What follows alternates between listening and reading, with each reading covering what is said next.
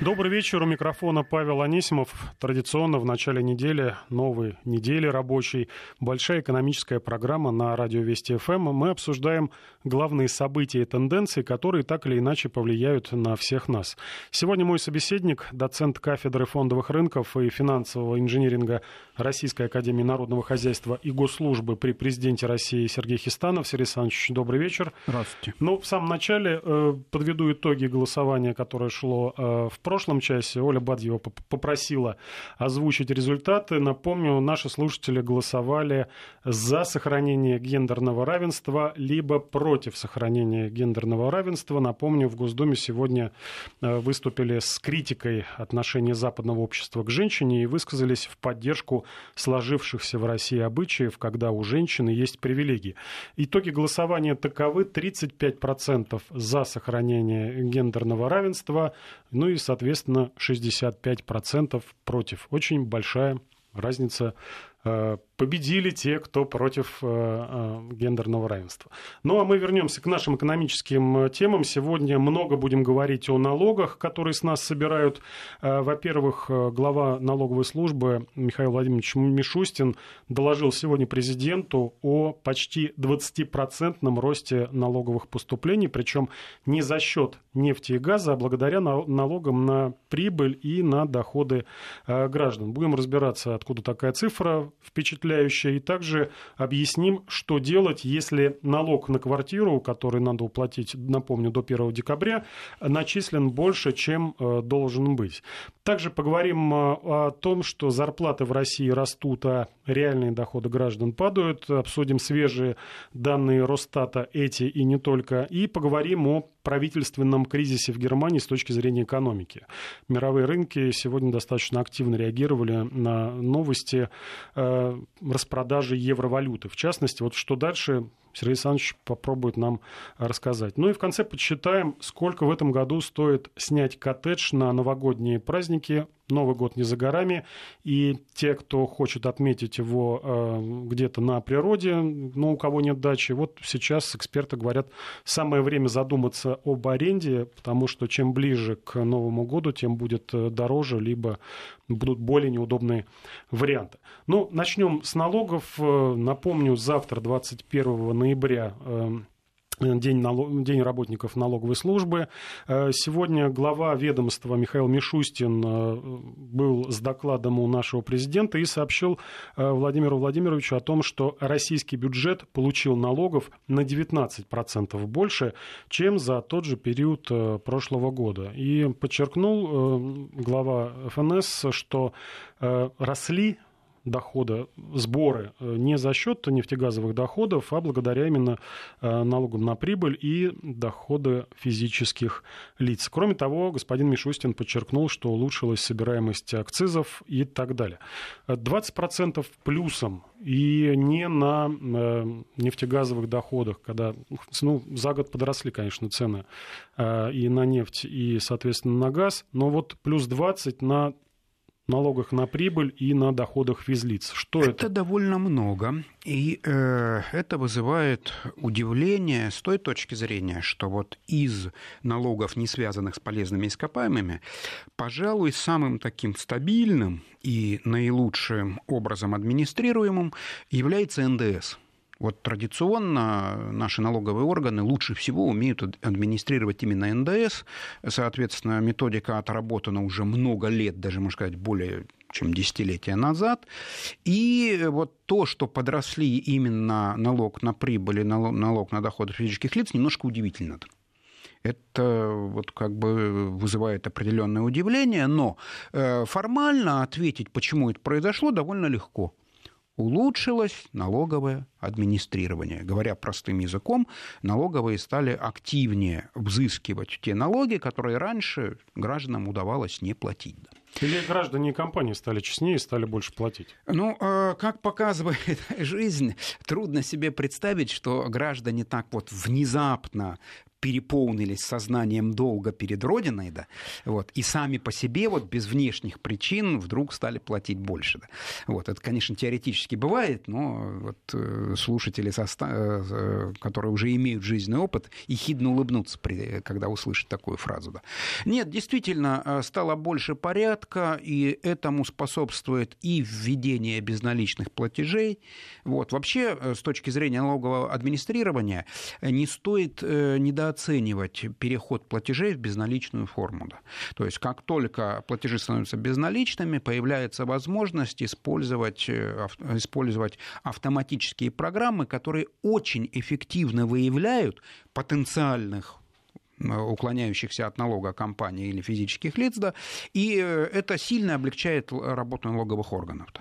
Поэтому, скорее всего, вот тенденция к переходу в безналичную форму, она продолжится. Вот. Э, кроме того, совсем недавно, совсем недавно, вот еще не очень много опыта накоплено, но тем не менее у нас стартовал переход на так называемые онлайн-кассы. То есть теперь даже вот маленькие там кассовые терминалы э, соединены э, с помощью сети интернет с специальными серверами, и все операции, вот даже самые маленькие, они становятся известны, в том числе и налоговым органам. Естественно, такое положение дел дисциплинирует, и компании, и граждане начинают гораздо ответственнее подходить к выполнению своих обязательств перед Родиной.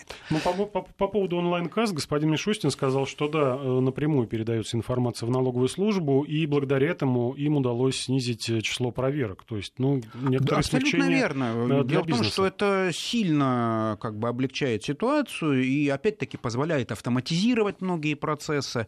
Вот. А как показывает жизненный опыт, ну, большая часть ошибок ошибок разного рода, даже иногда неумышленных ошибок, это все-таки вина человеческого фактора. Поэтому любая автоматизация, которая уменьшает там, даже потенциальные возможности человека ошибиться, она, естественно, идет на пользу.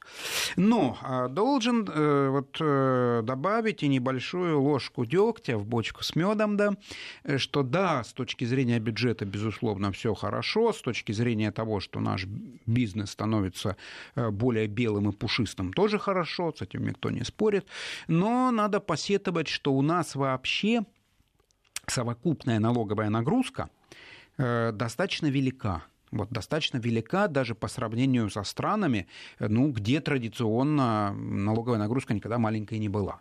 Вот, в частности, есть такие две интересные цифры. Вот, э, делал расчет Всемирный банк, и оказалось, что совокупная налоговая нагрузка для российских предприятий составляет около, 40, э, около 55%. Да. А вот для а, аналогичных немецких около 47%. Поэтому, да, прекрасно, что у нас растет собираемость налогов, но, может быть, это даже повод э, для того, чтобы подумать о том, а нельзя ли там, в какой-то мере облегчить налоговое бремя, поскольку в нынешних непростых экономических условиях, когда темпы роста экономики достаточно скромные, кстати говоря, тоже не так давно Росстат э, Мы про это поговорим сейчас, да, пока да. про налоги. Да. Вот в этих условиях, конечно, стимулирование экономического роста достаточно важно, а оно немыслимо без снижения налоговой нагрузки. Ну и напоминают наши слушатели, и напомню нашим слушателям, координаты 5533, это смс-портал, в начале сообщения не забывайте писать слово «Вести», и плюс 7 903 170 6363, это WhatsApp, эм, уже делятся своими наблюдениями по поводу налога на недвижимость, и э, пишут слушатели, что странно, что господин Мишустин э, не упомянул о налоге на недвижимость и землю, которая, который растет на порядке с переходом э, на кадастр. Уже расчеты один слушатель прислал, что оценили квартиру без отделки в 5 миллионов рублей. Оценка оценил ее в 5 800. Налоговая начисляет налог с кадастровой стоимости в 7, тысяч, в 7 миллионов 500. То есть 5 миллионов фактически стоит квартира, начисляют 7 миллионов 500. Откуда такая стоимость? А почему вдруг у нас кадастр стал дороже рынка? И призываю наших слушателей, если есть такие же вопросы, сомнения по поводу того, правильно ли вам начислили э, налог на имущество, в частности на квартиру, на землю, мы чуть позже, через несколько минут, будем с этим вопросом э, э, разбираться. Но и действительно, я не знаю, вот сейчас вот в эти 19%, которые озвучил господин Мишустин, вошел ли вот этот сейчас, который собираемый налог за прошлый год, но в многих регионах, в том числе и в Москве, он уже считается по кадастровой стоимости, да, которая это существенно выше. очень беспокоит граждан, потому что кадастровая стоимость радикально выше вот тех, тех цен, по, по которым этот налог рассчитывался ранее, потому что долгие годы ну, люди даже всерьез им не, не интересовались. Он был настолько мал, что не вызывал там никакого серьезного беспокойства. Вот. Но, как во всем мире, этот налог считается от э, э, стоимости близкой к рыночной, точно так же э, стартовал, вот уже не первый год, кстати говоря, стартовал переход на новую систему. Причем самый главный корень зла, который порождает вот возмущение граждан, это то, что не всегда кадастровая оценка ну, хорошо соответствует рыночной. Тут э, в оправдании э, тем, кто эту оценку проводит, можно сказать только то, что вообще оценка недвижимости объективно это сложное дело – что существует э, ну, достаточно много методик, что э, расчет, сделанный по разным методикам, дает иногда существенно разные результаты, вот, что, в принципе, как не оцени, всегда найдутся люди, которые недовольны этой оценкой, да, поэтому здесь, скорее всего, нас ждет довольно такой длительный и, к сожалению, достаточно тяжелый процесс накопления опыта. То есть и оценщики будут накапливать опыт, э, будет складываться э, судебная практика, потому что уже многие граждане активно обжалуют. И вообще говоря, вот если человек идет в суд, у него шансов обжаловать налог довольно много. Вот даже среди моих знакомых, вот есть у меня одна знакомая, которая успешно этот процесс преодолела, и причем добилась там практически двухкратного снижения, но вот, э, к сожалению, вот этот вроде бы и успех поверг ее в уныние с той точки зрения, что вот согласно действующему законодательству это решение суда действует только один год. То есть буквально через год ее это шоу в кавычках ждет снова. Причем, как показывает практика, скорее всего, вот обращений граждан в суд будет все больше и больше. Естественно, все это будет просто в силу того, что появится очередь гораздо сложнее, медленнее проходить.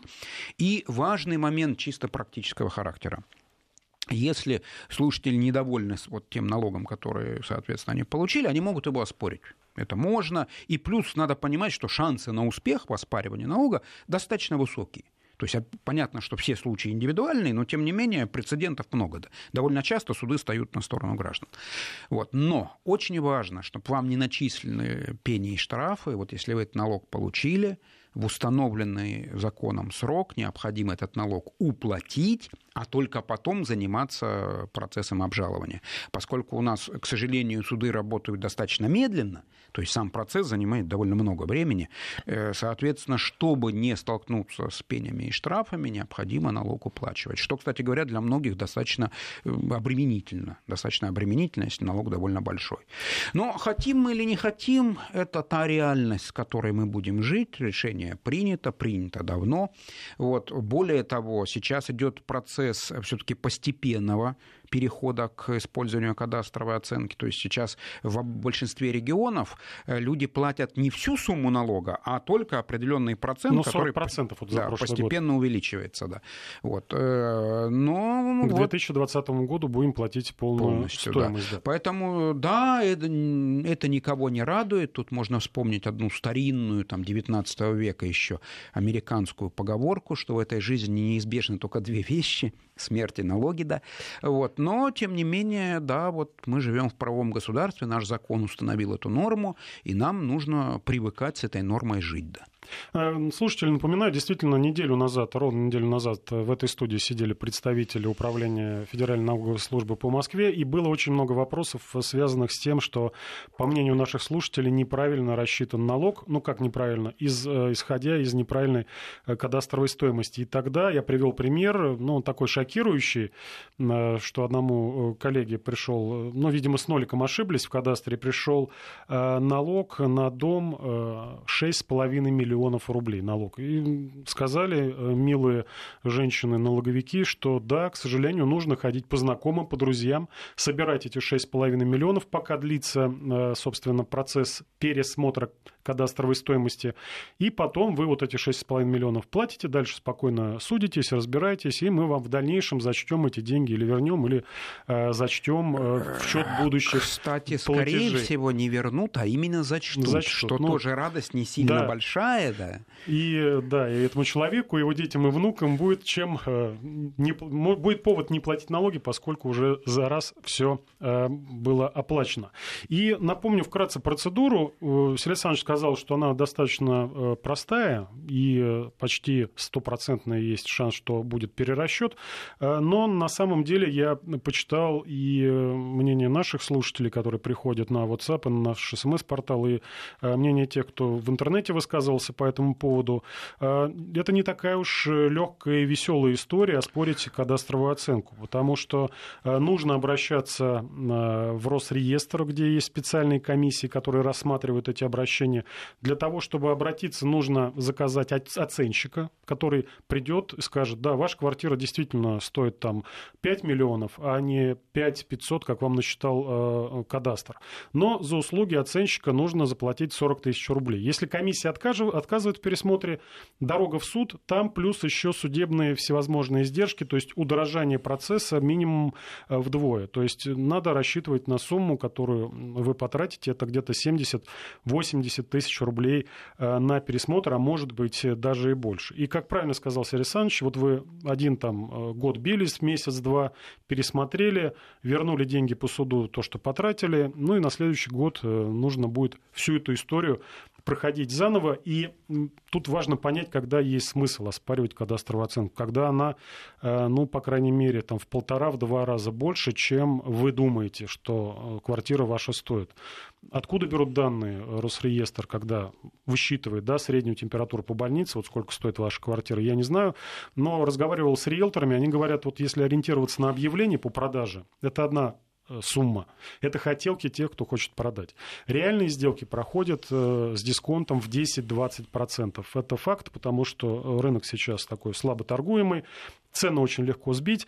Вот, и если кадастр ориентируется вот на эти хотелки, то это будет, конечно, одна сумма.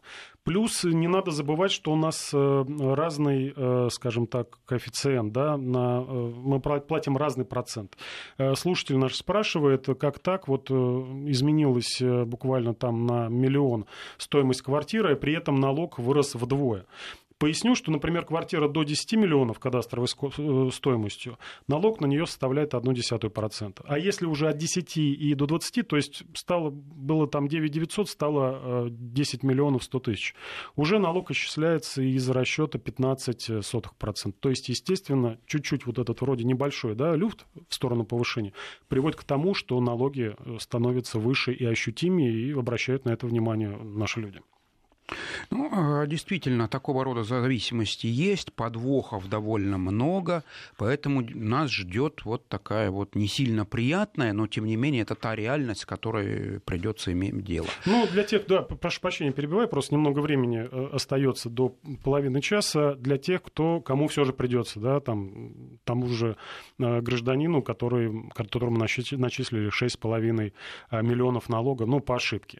Есть очень хорошая услуга у налоговиков это рассрочка либо отсрочка. Если у вас есть уважи, уважи, уважительные причины, ну, например, вы уплатили вот этот налог, и в результате можете смело объявлять себя банкротом, потому что денег просто э, не осталось.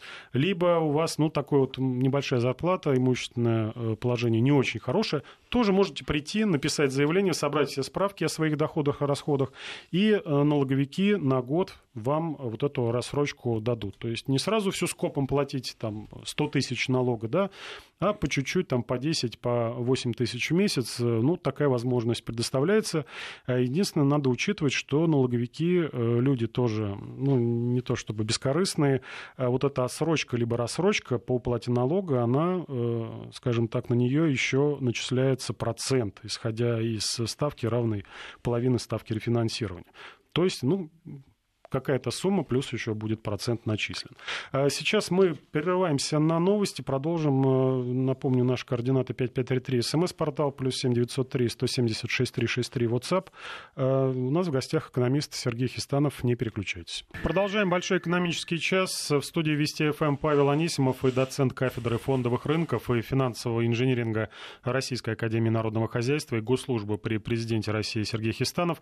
Сейчас э, подведем итог э, бурной, бурного обсуждения э, налоговой темы, в частности, налогов на имущество, которые мы должны уплатить до 1 декабря. Дальше за просрочку будут пени и штрафы.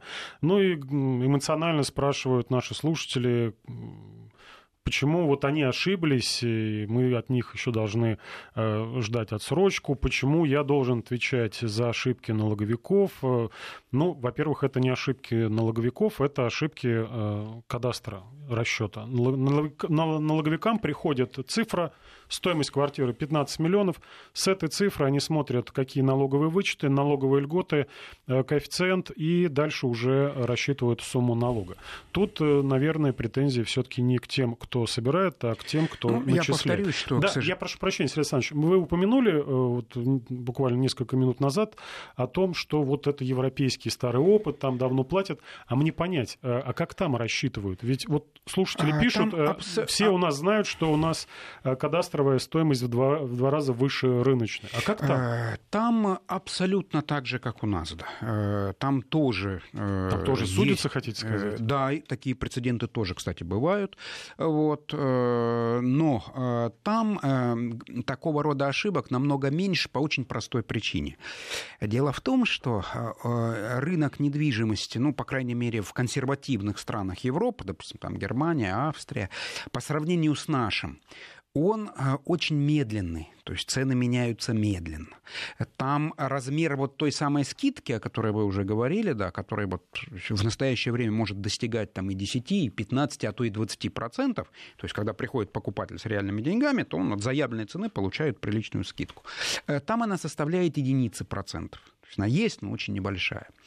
Э, в результате проблем с определением кадастровой стоимости – вот на малоподвижном рынке, на рынке, где э, цена которая объявляется, и цена, по которой проходят сделки, очень близки, вот, э, где совершенно не распространена практика, которая одно время у нас была весьма популярна, когда э, реально была одна цена сделки, а в договор вносилась другая. Такое тоже было. Все помнят эпоху целую, когда оплата происходила передачам ключа от ячейки банковской и так далее. Это тоже вот в области недвижимости, ну, долгие годы у нас было стандартом де-факто. Вот. И в результате э, там проблем с определением кадастровой стоимости, там тоже бывают конфликты, но по сравнению с нами они реже, наверное, раз в сто.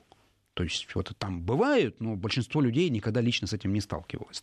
Вот. У нас э, эта система очень молода, она только-только начала внедряться. Я думаю, что вот к 2020 году мы будем платить полностью налог. Ну, где-то году к 2025, как показывает опыт, система выкристаллизуется, там будут устранены недостатки. Даже те же прецеденты судебных процессов, они же тоже Я думаю, будут... появятся юристы по аналогии с автоюристами. Набьют, и, набьют и руки, если можно будет какие-то да. дополнительные деньги вытянуть с тех, кто ошибся, вполне возможно, вот за этот процент будут браться и оспаривать э, ну, достаточно успешно. Э, есть такое понятие, она работается правоприменительная практика. Да. Вот эта академическая фраза означает, что сами ведомства, которые этим занимаются, они выработают какой-то опыт, и проблем для граждан станет меньше. И в завершении этой темы ответим Виктору. Он задает задает вопрос, землю купил за миллион, а кадастр выставляет 6,5 миллионов. Как быть? А быть как? Во-первых, оплатить налог с этих 6,5 миллионов и дальше идти разбираться в кадастр. Возможно, у вас э, поменялась категория земель. Э, вы покупали сельхозку, сейчас переделывали документы, стали э, земли населенных пунктов, и, естественно, цена вырастает.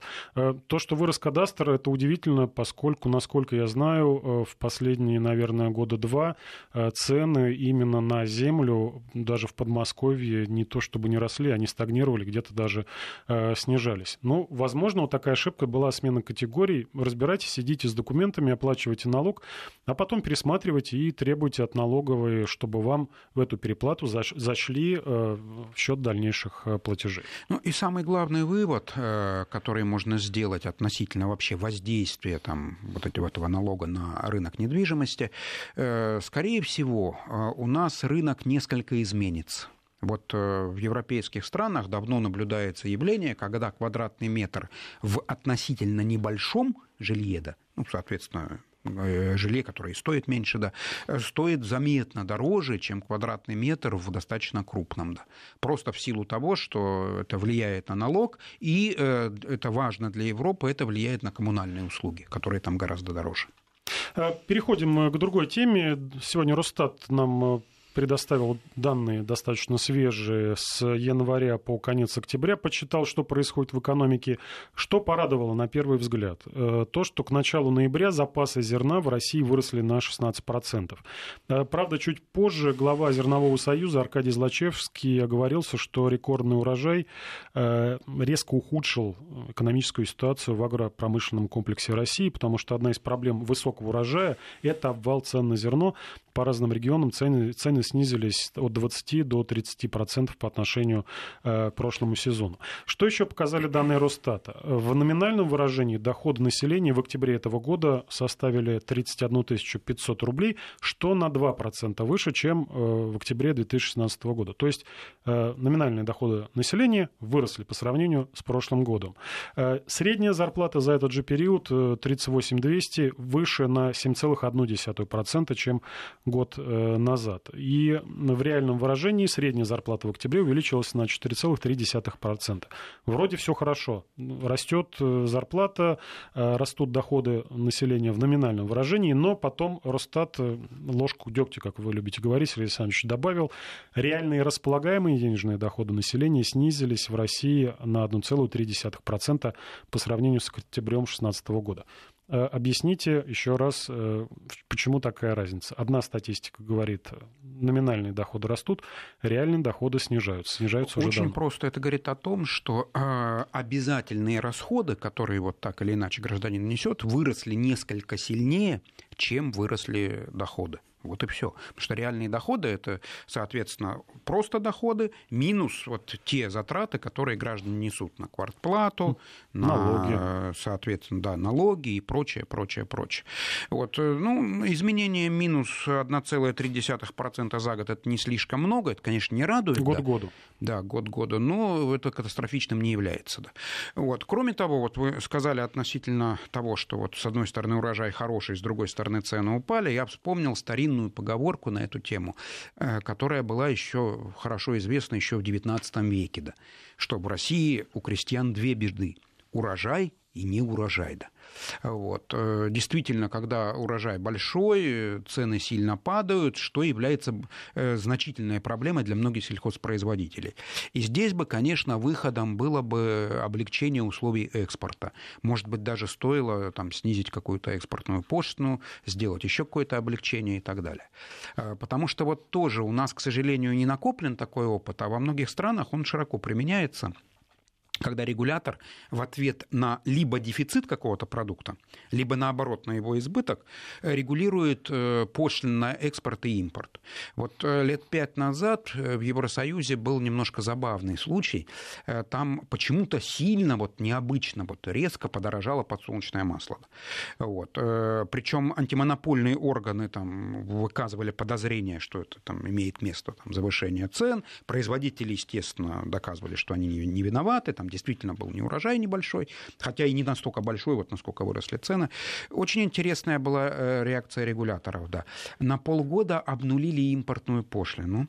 И к чему это привело? Из Латинской Америки танкеры с подсолнечным маслом на форсаже выплыли в Евросоюз, да, э, уронили цены, после чего, когда в следующий раз был умеренный неурожай, производители уже осторожнее обращались с ценами, потому что они поняли, какая будет реакция регулятора, да, вот он поуговаривал их около нескольких месяцев, не добился результата, говорит, ну, раз так, нате вам нулевую пошлину. Поэтому я думаю, что вот, может быть, наши законодатели тоже посмотрят в ту сторону. Еще посмотрим на статистику от э, Росстата противоречивая. Во-первых, уровень безработицы в октябре вырос, но, правда, не намного, до 5,1%. Э, ну, хотя это, наверное, однозначно негативный фактор. С другой стороны, оборот розничной торговли вырос на 3%. Э, рост ВВП за 9 месяцев 1,6% получилось ниже оценки Минэкономразвития, и при этом рост инвестиций в третьем квартале замедлился вдвое. Вот такая разноперстная статистика, и ваши коллеги из Академии народного хозяйства уже назвали неустойчивым рост экономики России вот после обнародования этих данных. Вы согласны с такой оценкой? Пожалуй, да. Дело в том, что э, до недавнего времени, вот, вот буквально несколько месяцев назад ситуация выправилась, у нас наблюдалось противоречие. У нас фиксировался рост экономики, ну вот если последние данные учитывать 4 квартала подряд, но при этом у нас э, до недавнего времени падал товарооборот розничной торговли. Эта ситуация указывает на то, что действительно рост неустойчив, потому что одно из классических положений макроэкономики гласит, что большая часть параметров э, меняется синхронно. То есть, если у нас растет экономика, то у нас подрастает розничная торговля, там снижается безработица и так далее и тому подобное. А вот э, ситуация, когда экономика растет, а товарооборот розничной торговли за ней не поспевает, да, это говорит о том, что до последнего времени россияне действительно затягивали пояса. Вот тот э, рост э, розничной торговли, который вот, за последний отчетный период зафиксирован, он, с одной стороны, радует, 3% это хорошо, да, но, с другой стороны, это в чем-то все-таки реализация отложенного спроса, это говорит о том, что он будет удовлетворен, ну и потом, соответственно, этот параметр несколько снизится. Э, от статистики к другим темам перейдем, но буквально через несколько минут. Напомню, у нас в гостях Сергей Хистанов, э, доцент кафедры фондовых рынков и финансового инжиниринга Российской академии народного хозяйства и госслужбы при президенте России. Не переключайтесь. Продолжаем большой экономический час. В студии Вести ФМ Павел Анисимов и экономист Сергей Хистанов. Блиц вопрос, Александрович, к вам адресованы нашим слушателям. Э, нефть растет, рубль падает. Почему? Ну, сегодня мы видим э, немножко э, другая ситуация, да, но, видимо, мы, мы наш видим, слушатель что... вспоминает историю прошлой недели, когда действительно вот такая непонятная история была на Причин рынке. много. Вообще э, существует около 10 теорий образования валютного курса, и сам факт того, что их существует под 10 штук, говорит о том, что ни одна из них полностью на вопрос не отвечает. Да. Это могут быть и погашение кредита, а традиционно в конце года российские компании обычно значительные платежи проводят, да. Это может быть закупка валюты Минфином, Центробанком или же какой, каким-то крупным экономическим субъектом, что тоже возможно. То есть причин множество, да. Но вообще э, сама связь рубля и нефти последний год, даже, наверное, полтора, несколько ослабла. То есть вот искать такую прямую, как это было раньше, параллель между движением нефти и курсом рубля не совсем правильно. Э, слушатель спрашивает, а акцизы на бензин обсуждаете? Да, обсуждаем. И э, статистику... Тут, к сожалению, да, э, сказать не слишком много что, ну, можно. по чуть-чуть, но растет на процента в неделю и э, дизельное топливо, и бензин. Но вот аналитики говорят, что в следующем году розничные цены на горючку будут расти, но расти темпами близкими к инфляции, возможно, а. может, может быть чуть выше. Если инфляция будет в районе 4%, то ну, будем считать, что вот 50 рублей всего... за литр это пока еще да, скорее всего, слушателей э, как бы удивил вот недавний всплеск стоимости топлива. Э, вот он достаточно понятен, почему произошел. Это совпадение двух факторов. Да. Вот каждый из этих факторов сам по себе там, имеет там, не среднюю значимость, а вот то, что они совпали, вызвал краткосрочный резкий рост. Да. Это э, в необычное время уход на профилактику крупного НПЗ в московском регионе, плюс рост цен на нефть, который перед этим произошел. Вот то, что это произошло одновременно и вызвало вот такой вот локальный для Центральной России рост стоимости топлива. Но ФАС уже озаботилась проблемой, поэтому, скорее всего, произойдет какой-то небольшой откат. И э, наиболее вероятный сценарий это то, что топливо расти, конечно, будет, но темпами примерно соответствующими инфляции. Ну, на мой взгляд, все-таки тут э, можно две тенденции основных выделить. Э, бензин дорожает, потому что это можно делать. То есть, ну, ФАС кажется, нет каких-то жестких рычагов давления. Когда всплеск действительно серьезный, да, там какие-то заявления делаются, штрафы накладываются. Ну, обычно ФАС... А так по копеечке каждый да, день обычно никто... ФАС сильно ну... беспокоится, когда в одном каком-то регионе бензин, допустим, дорожает, а в других стоит на ну, месте. Вот да. это вот вызывает повышенное Скажем внимание. так, что сила, собственно, нефтепроизводителей, продавцов, она все-таки выше, э, чем сила нас, потребителей, покупателей. Ну, вот поэтому растут цены. Ну и второе, конечно, о чем говорил слушатель, это акцизы на бензин. Напомню, с нового года они вновь э, будут повышены, поскольку акцизы это достаточно легкий налог, как вы говорили, легко администрируемый, его легко собирать с точки зрения э, налоговой службы, ну и правительство, естественно, куда деньги уходят. Ну, поэтому, ну, такая, такая вот ситуация. Но все равно посмотрел цены у нас на топливо пока что ниже, чем в Соединенных Штатах, что радует. Мы заявили э, важную тему, которой сегодня наши коллеги говорили в течение дня, и тема это правительственный кризис в Германии. Отреагировали мировые рынки э, распродажи евро-валюты. И вот что дальше? Пока ну, ситуация беспроглядная. Но хотя по Конституции там все это можно а дальше вот, э, сделать. Нервничают инвесторы, нервничают... Э, начиная вообще с формирования э, республики в Германии, то есть пос, после 1918 года, э, система власти в Германии ну, не похожа на систему во многих других странах. Это в основном парламентская республика, то есть там пост президента сугубо такой представительский, да, и э, для того, чтобы сформировать правительство, необходимо большинство в парламенте. А особенность Германии в том, что да, там есть явные лидеры, там многолетние лидеры ХДС, ХСС э, партия, э, но при этом они располагают чуть более 30% голосов. Там. То есть для того, чтобы э, получить возможность сформировать правительство, необходим как минимум 51%. Да, и вот эта вот сложность формирования коалиции заключается в том, что традиционные партнеры ХДС, ХСС, с которыми они десятилетиями сотрудничали, то есть партии, которые имеют как бы, ну, схожие взгляды, взгляды, да, они отличаются, но более-менее философски похожи. Вот в этот раз они отказались формировать коалицию. И в результате, э, вот парадоксально, но госпоже Меркель приходится формировать коалицию, с, по сути, с своими противниками. Да. То есть вот если обычные союзники отказались, то ну, выхода нет, с кем-то нужно формировать. Вот, э, необходимо привлечь вот тех, кто сильно расходится по взглядам с госпожой Меркель. И это вызывает мучительные сложности. Э, кстати, прошлый раз, вот, вот э, интересно, что вот в четвертый раз фактически партия Меркель побеждает, вот, но каждый раз сформировать правительство тяжелее и тяжелее, и тяжелее, и тяжелее. Очень легко легко формировались э, кабинеты тогда, когда экономика еврозоны и Германии бурно росла, вот тогда без проблем удавалось сформировать правящую коалицию.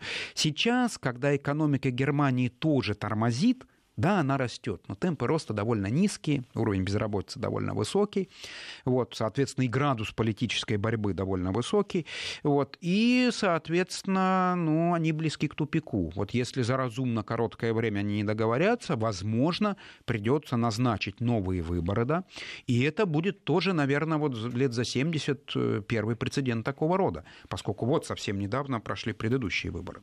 Вот. И не факт, что новые выборы принесут решение решения проблемы. Потому что, еще раз подчеркну, Германия это довольно консервативная страна, там избиратели обычно четко определяются своими симпатиями, да, и неясно, когда этот кризис будет разрешен. Но все же, насколько эта ситуация дестабилизирует э, экономику Германии, экономику еврозоны, поскольку Нет, немецкая экономика э, крупнейшая? На самом деле влияние скорее моральное, да, то есть э, существуют механизмы, которые позволяют нынешнему правительству исполнять обязанности до тех пор, пока не сформируется новый. Поэтому катастрофу это не вызывает. Это все-таки трудность скорее политического, чем экономического характера. Э, ну, поживем, увидим. Надеемся, что все разрешится. Вот в Зимбабве запустили процесс, э, правящая партия постановила продолжить процесс импичмента президента. Э, в Германии, думаю, до этого не дойдет. Ну и то, что обещали, э, посмотреть обзор, сколько стоит аренда коттеджа в Подмосковье на Новый год. Разброс цен шокирующий, но я вот выбрал несколько позиций. Самый дешевый вариант это 60 тысяч рублей за три дня. Достаточно на значительном отдалении, это 70